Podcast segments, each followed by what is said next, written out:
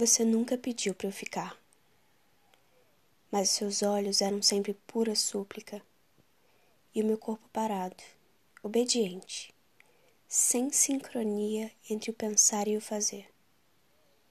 A minha intenção era dizer adeus, é sério. É que olhando para você, eu me esquecia. Algo parece sempre inacabado. Algo parece sempre estar por vir. Mas não tem nada. Quantas vezes eu já voltei para essa promessa inventada?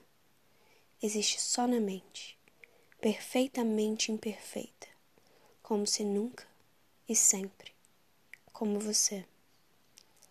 Adeus é uma palavra que eu não sei dizer.